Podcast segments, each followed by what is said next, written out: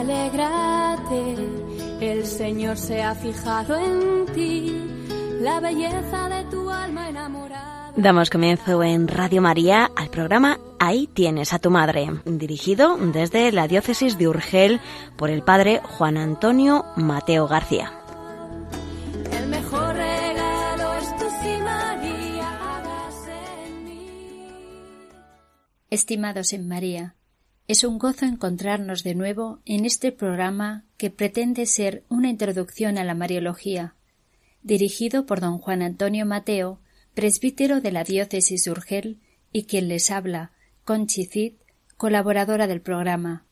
En el día de hoy nos aleccionará sobre el dogma de la Asunción de la Virgen María a los cielos.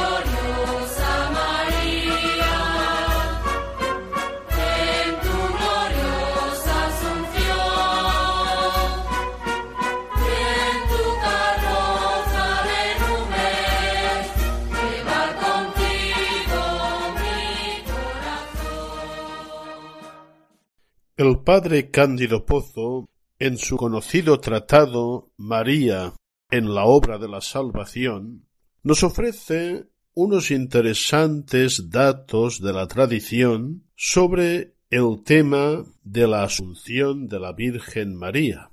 Los apócrifos, y antes del siglo IV, nos ofrecen numerosas narraciones del tránsito de la Santísima Virgen. En ellos se encuentra una tradición histórica antiquísima sobre su muerte.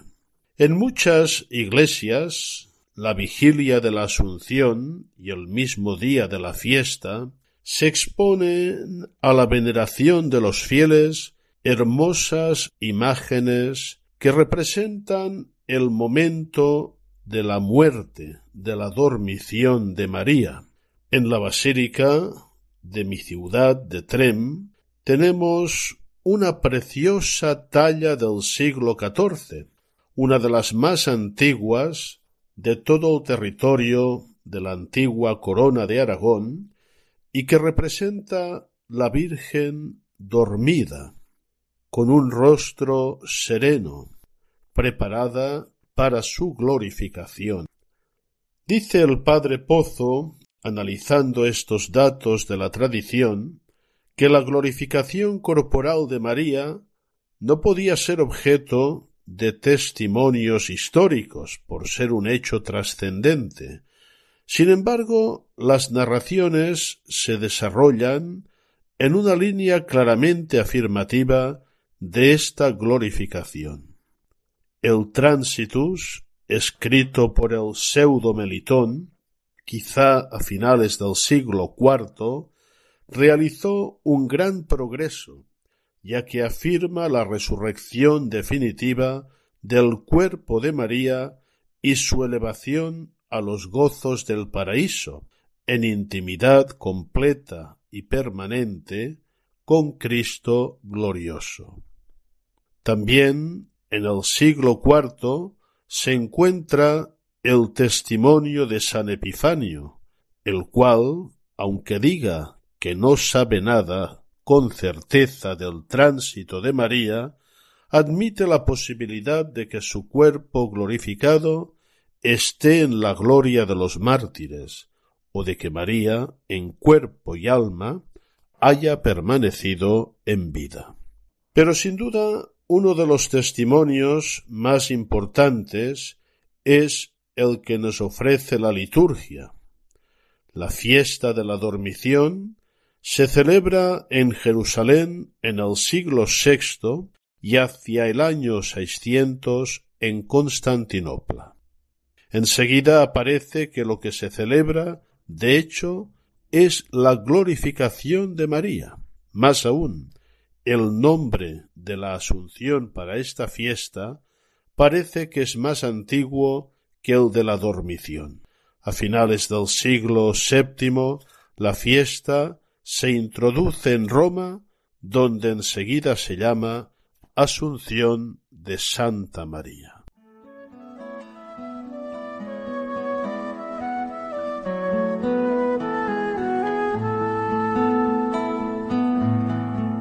Maravillas hizo en mí, mi alma canta de gozo, pues al ver mi pequeñez se detuvieron sus ojos y el que es santo y poderoso hoy aguarda por mi sí. Mi alma canta de gozo, maravillas hizo en mí. Maravillas hizo en mí, del alma brota mi canto, el Señor me ha amado, más que a los lirios del campo, por el Espíritu Santo, Hoy en mí, no nunca mi canto, en mí. La conciencia en el pueblo cristiano de esta verdad de fe se va afianzando a lo largo de la historia. Después de la definición dogmática de la Inmaculada Concepción, comienza un gran movimiento a favor de la definición de la Asunción. En el Concilio Vaticano I, 187 padres conciliares pidieron la definición de esta verdad. El pueblo cristiano es unánime en esta conciencia de fe y aparece con más claridad que es necesario formular de manera dogmática esta conciencia de fe del pueblo de Dios. Esta universalidad de la fe, de la que los obispos daban testimonio, ofreció el más firme fundamento a la definición, y se manifestó sin posibilidad de duda en las respuestas que dieron los obispos a la pregunta del Papa Pío XII. El día 1 de noviembre del año 1950, el Papa Pío XII definió solemnemente la asunción de la Santísima Virgen María. Proclamamos, declaramos y definimos ser dogma divinamente revelado que la Inmaculada Madre de Dios, siempre Virgen María, cumplido el curso de su vida terrestre, fue asunta en cuerpo y alma a la gloria celestial.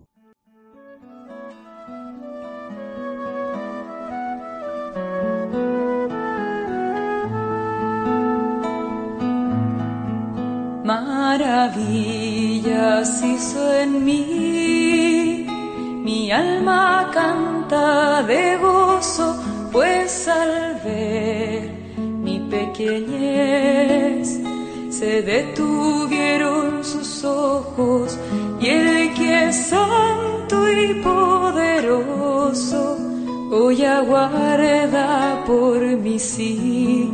Mi alma canta de gozo, maravillas hizo en mí. Maravillas hizo en mí, del alma brota mi canto, el Señor me ha amado, más que a los lirios del campo, por el Espíritu Santo, Él habita hoy en mí, nunca mi maravillas. Sobre la muerte de la Virgen María, el padre Pozo, analizando las palabras de la definición de Pío XII, dice Cumplido el curso de su vida terrestre, esta fórmula fue escogida para no definir si María murió o no.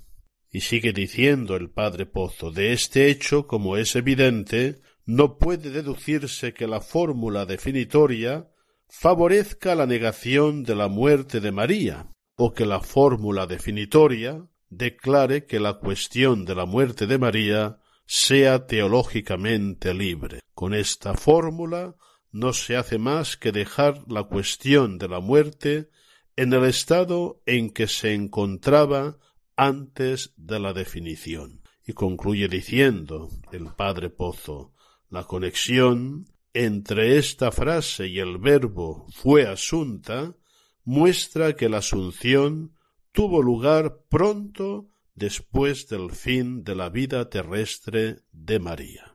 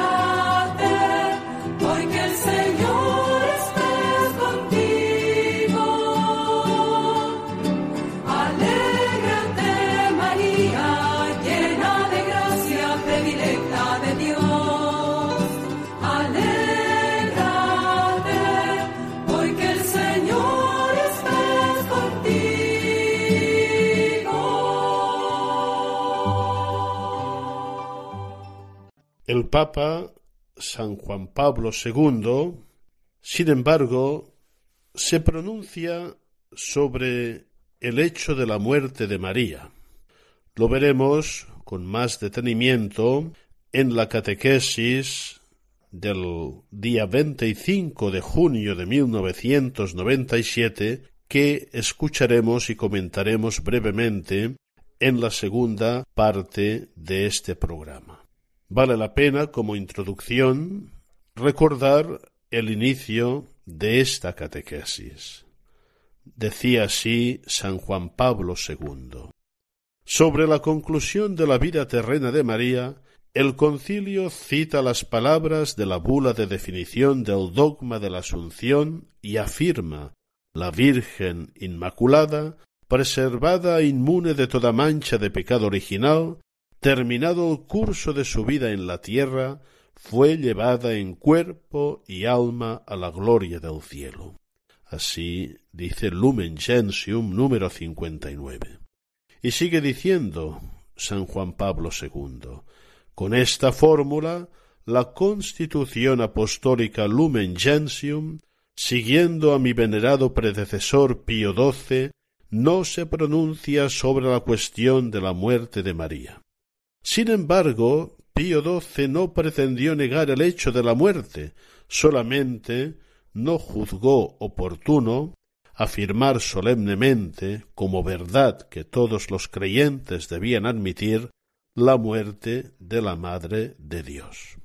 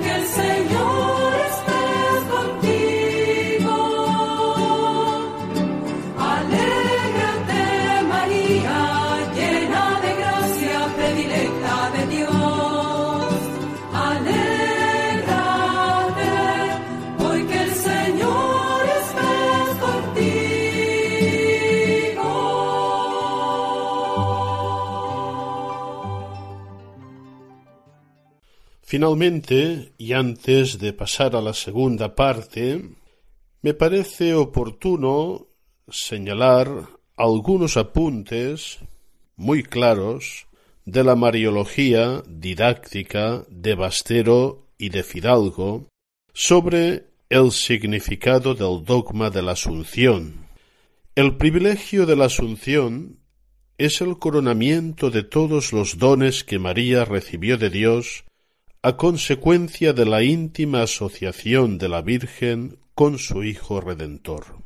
La Asunción de María es la realización suprema de la gracia redentora del Señor, incluso en su aspecto temporal anticipado. Así como la redención de Cristo fue para ella del todo singular y eminente, una redención preventiva, como explicamos al tratar el tema de la Inmaculada Concepción, también las gracias y efectos de esa redención debían ser para María del todo singulares y plenos en la victoria sobre la muerte, siendo ella la primera y más excelsamente redimida, participó así de modo más perfecto del triunfo de su Hijo. La Virgen Asunta es también, en este misterio, modelo ejemplar de la Iglesia realizada plenamente de la Iglesia escatológica. Así la contempla el Concilio Vaticano II. La Madre de Jesús, glorificada ya en los cielos en cuerpo y alma, es imagen y principio de la Iglesia que habrá de tener su cumplimiento en la vida futura. En relación con las otras prerrogativas, los mariólogos presentan razones teológicas que muestran la conveniencia de la Asunción, por su estrecha conexión con las gracias y privilegios que Dios otorgó a María. Respecto a la relación con la perpetua virginidad, hay que decir que la que concibió virginalmente y dio a luz sin corrupción corporal, la que es plena y perfecta virgen inviolada, debía ser también exenta de la corrupción del sepulcro y asunta, con su cuerpo intacto, a la vida incorruptible del cielo. Podemos apreciar esta consideración en el precioso prefacio de la fiesta de la Asunción.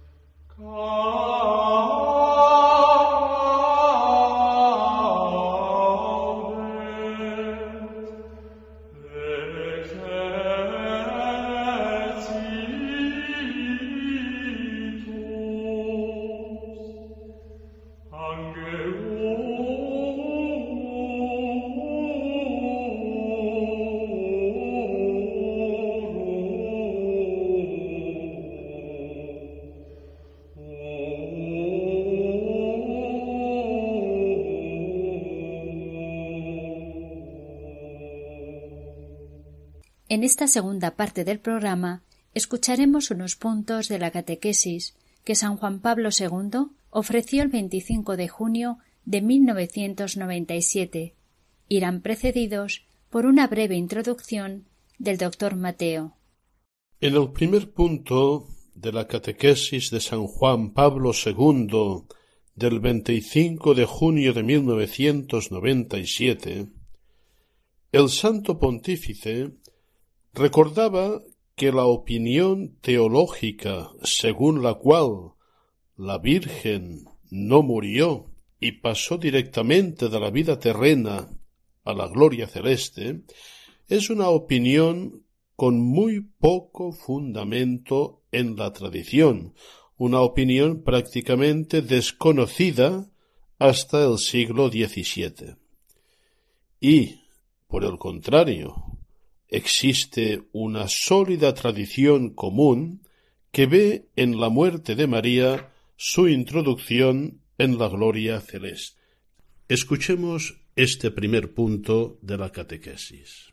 Sobre la conclusión de la vida terrena de María, el concilio cita las palabras de la bula de definición del dogma de la Asunción y afirma La Virgen Inmaculada, preservada inmune de toda mancha de pecado original, terminado el curso de su vida en la tierra, fue llevada en cuerpo y alma a la gloria del cielo. Con esta fórmula, la constitución dogmática Lumen Gentium, siguiendo a mi venerado predecesor Pío XII, no se pronuncia sobre la cuestión de la muerte de María. Sin embargo, Pío XII no pretendió negar el hecho de la muerte, solamente no juzgó oportuno afirmar solemnemente como verdad que todos los creyentes debían admitir la muerte de la Madre de Dios. En realidad, algunos teólogos han sostenido que la Virgen fue liberada de la muerte y pasó directamente de la vida terrena a la gloria celeste. Sin embargo, esta opinión era desconocida hasta el siglo XVII, mientras que en realidad existe una tradición común que ve en la muerte de María su introducción en la gloria celeste.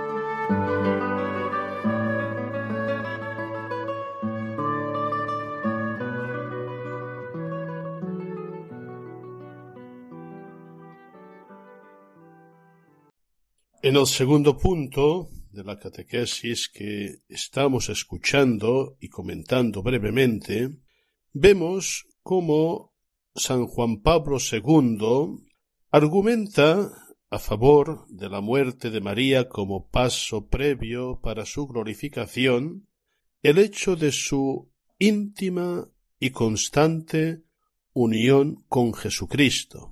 Esta unión con Cristo ha sido afirmada constantemente por el magisterio de la Iglesia.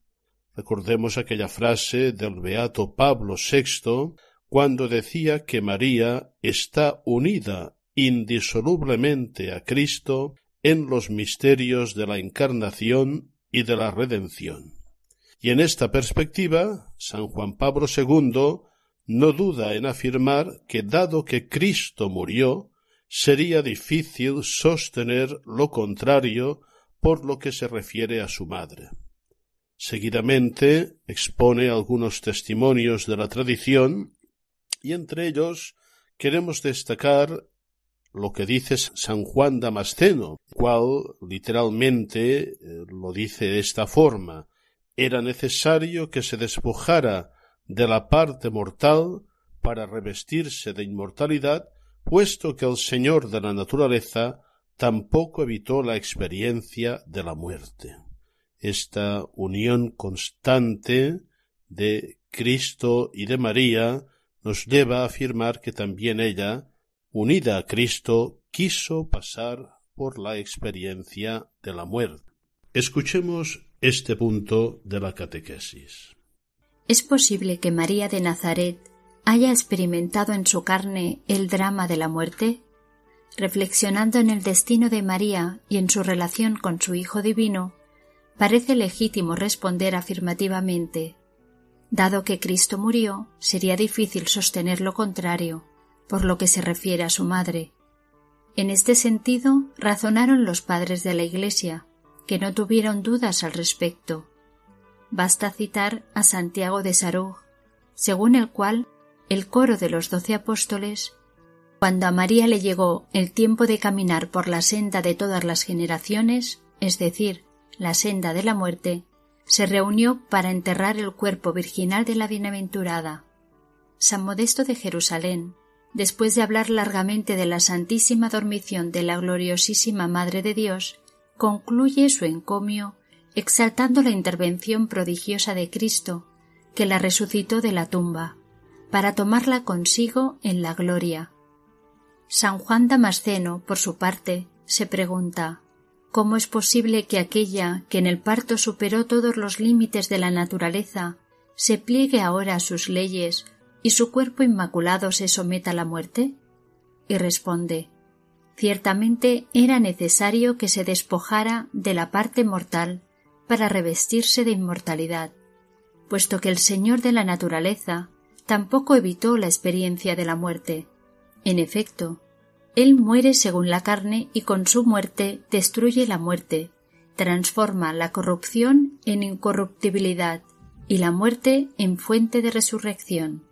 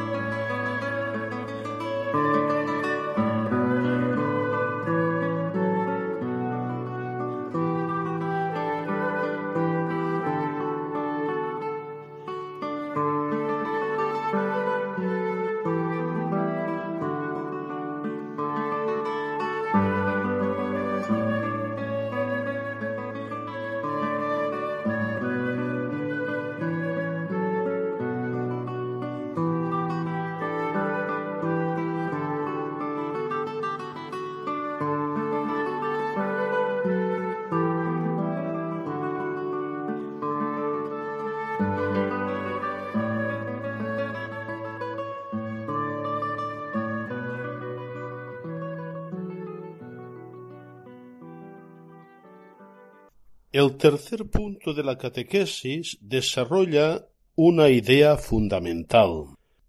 El hecho de que la Virgen Santísima pasara por la experiencia de la muerte nada tiene que ver con una presencia del pecado en ella. El hecho de que la Iglesia proclame María liberada del pecado original no lleva a concluir que recibió la inmortalidad corporal. Y San Juan Pablo II sigue insistiendo en esta unión con Cristo, en este paralelismo madre e hijo, y en su asociación en la obra de la salvación. Dice San Juan Pablo II que la madre no es superior al hijo que aceptó la muerte, dándole nuevo significado y transformándola en instrumento de salvación. Finalmente, también San Juan Pablo II apunta al valor soteriológico de la muerte de María, siempre unida a la muerte de Cristo, y la experiencia de la muerte, la asociación a Cristo paciente, como condición para participar en la resurrección o la asociación a Cristo glorioso. Escuchemos atentamente este punto. Es verdad que en la revelación la muerte se presenta como castigo del pecado. Sin embargo, el hecho de que la Iglesia proclame a María liberada del pecado original por singular privilegio divino no lleva a concluir que recibió también la inmortalidad corporal. La madre no es superior al hijo, que aceptó la muerte, dándole nuevo significado y transformándola en instrumento de salvación. María, implicada en la obra redentora y asociada a la ofrenda salvadora de Cristo, pudo compartir el sufrimiento y la muerte con vistas a la redención de la humanidad. También para ella vale lo que Severo de Antioquía afirma a propósito de Cristo. Si no se ha producido antes la muerte, ¿cómo podría tener lugar la resurrección? Para participar en la resurrección de Cristo, María debía compartir ante todo la muerte.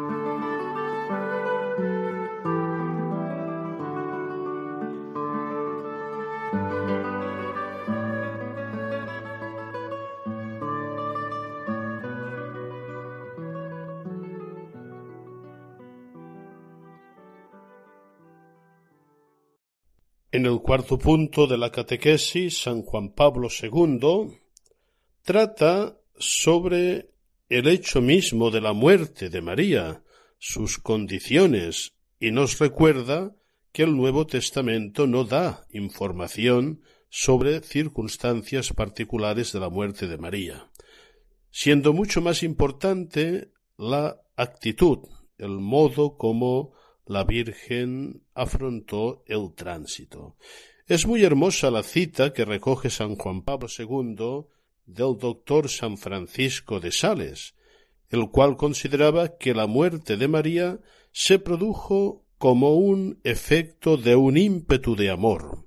Habla de una muerte en el amor a causa del amor y por amor, y por esto llega a afirmar que la Madre de Dios murió de amor por su Hijo Jesús.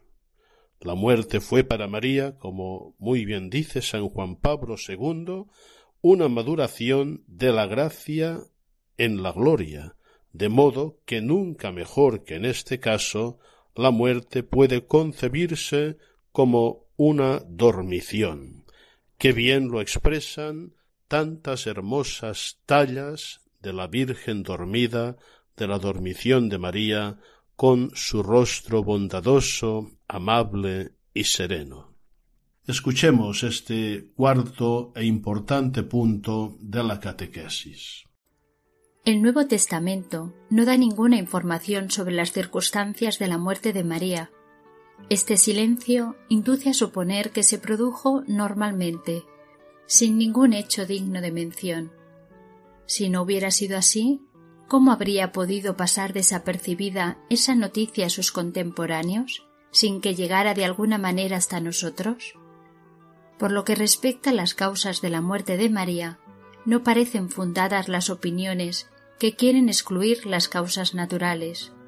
Más importante es investigar la actitud espiritual de la Virgen en el momento de dejar este mundo. A este propósito, San Francisco de Sales considera que la muerte de María se produjo como efecto de un ímpetu de amor. Habla de una muerte en el amor, a causa del amor y por amor, y por eso llega a afirmar que la Madre de Dios murió de amor por su Hijo Jesús. Cualquiera que haya sido el hecho orgánico y biológico que desde el punto de vista físico le haya producido la muerte, Puede decirse que el tránsito de esta vida a la otra fue para María una maduración de la gracia en la gloria, de modo que nunca mejor que en ese caso la muerte pudo concebirse como una dormición.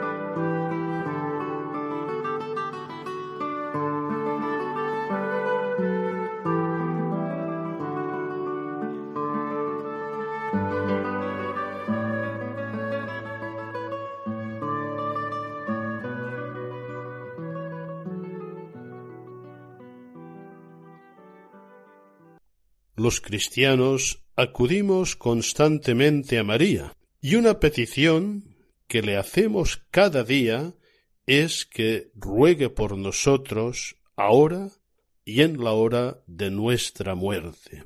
La asistencia de la Santísima Virgen María en la muerte de cada cristiano es un don extraordinario. En esta perspectiva y en este último punto de la catequesis nos recuerda San Juan Pablo II esta consoladora verdad, cuando nos dice que la experiencia de la muerte enriqueció a la Virgen, y habiendo pasado por el destino común a todos los hombres, la capacita para ejercer con más eficacia, con una gran simpatía diría yo, en el sentido profundo del término, su maternidad espiritual con respecto a quienes llegan a la hora suprema de la vida.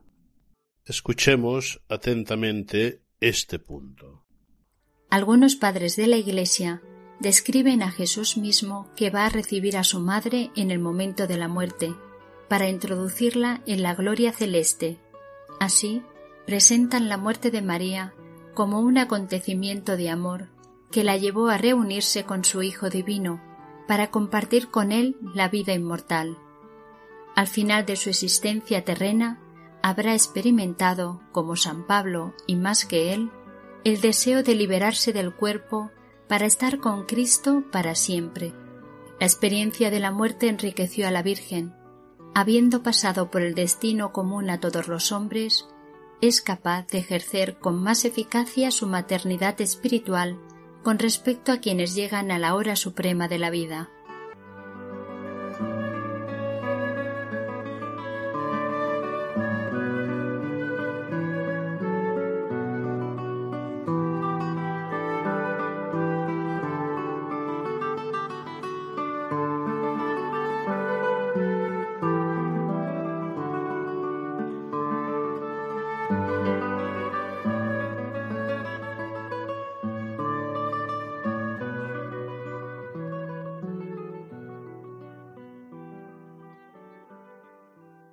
Están escuchando el programa Ahí tienes a tu madre, dirigido por don Juan Antonio Mateo, presbítero de la diócesis de Urgel y doctor en Sagrada Teología por la Pontificia Universidad Gregoriana de Roma, miembro de la Sociedad Mariológica Española y profesor del Instituto Santo Tomás de Valmesiana en Barcelona.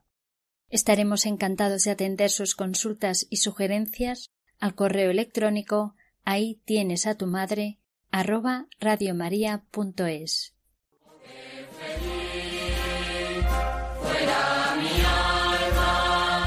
Fuera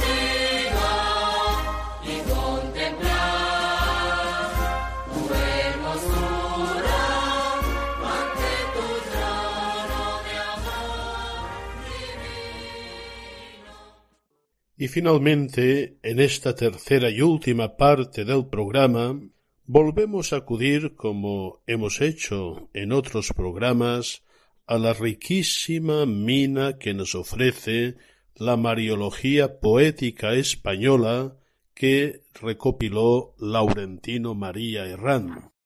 Una poesía preciosa del padre Escobar y Mendoza expone los últimos tiempos que pasó la Virgen en este mundo, y los pasó ayudando con su presencia, con su doctrina y con su intercesión a la Iglesia naciente. Dice así el poema.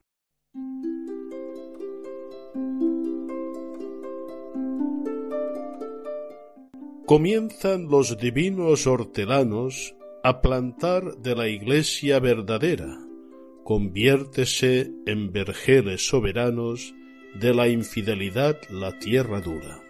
María ofrece sus piadosas manos a la labor y con el agua pura de sus continuos ruegos favorece la nueva planta con que medra y crece. Ella de los maestros fue maestra, siendo como el Líbano la fuente de agua de vida que aumentó la nuestra, con ímpetu vertiendo su corriente. Lo que el divino Espíritu les muestra, interpreta la Virgen sabiamente. De la ciencia que Cristo enseñó al mundo, a los fieles María fue maestra. Ella en sus aulas nos dictó lecciones del Verbo y sus ocultas perfecciones.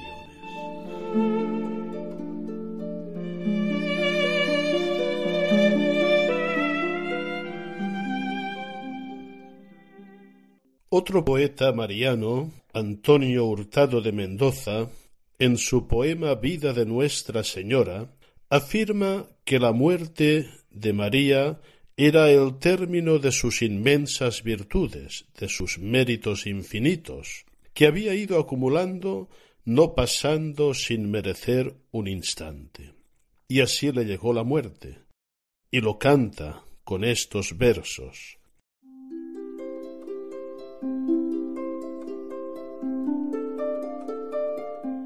Si en la muerte de Dios hombre se ignoró así el universo, pagando en turbadas sombras luces al conocimiento, en la de su Virgen Madre, claro, dulce, alegre, quieto, brillante oriente su ocaso respiró en árboles nuevos.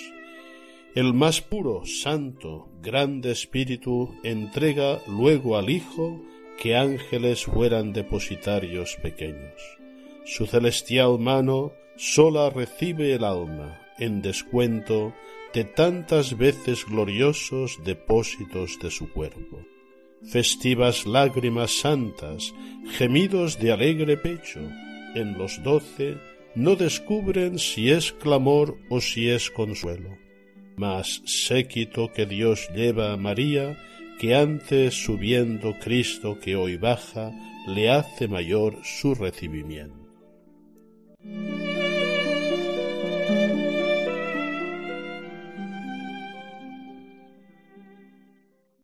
Y para acabar, un breve poema de Pedro de Céspedes, donde canta la muerte de María como un éxtasis de amor. Dice así ¿Cómo consiente el Hacedor eterno que María, a la muerte rigurosa, pague la deuda del linaje humano? Porque ella pura en santidad rebosa y en éxtasis dulcísimo a sacierno muere de amor del Hijo soberano.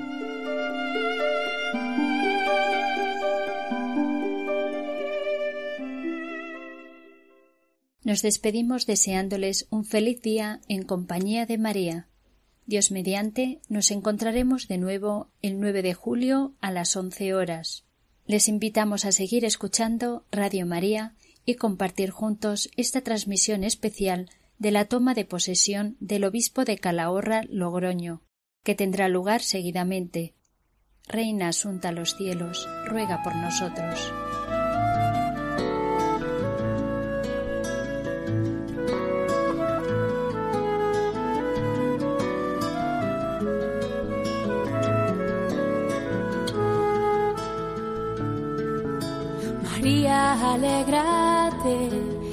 Señor se ha fijado en ti. Finaliza en Radio María, ahí tienes a tu madre, un programa dirigido desde la diócesis de Urgel por el padre Juan Antonio Mateo García. Su espíritu desciende hoy y la gracia se derrama hasta llenar tu corazón. El mejor regalo es tu sí, María, hágase en mí según tu palabra.